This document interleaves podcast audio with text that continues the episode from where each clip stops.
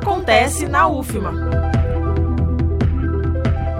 A DACES, Diretoria de Acessibilidade da Universidade Federal do Maranhão, realiza no dia 27 de outubro, às 3 horas da tarde, o quinto ciclo de debates inclusivo com a temática O Desafio da Política de Inclusão de Pessoas Surdas na Universidade. O evento busca conscientizar alunos, professores e servidores e o fortalecimento de políticas para o atendimento inclusivo e acessível no contexto do ensino conta com a participação da intérprete de Libras e mestranda em Ciências Sociais Roselane Martins, o mestrando em Letras e também intérprete de Libras Valderique de Oliveira e outros representantes de setores fundamentais para a inclusão na universidade.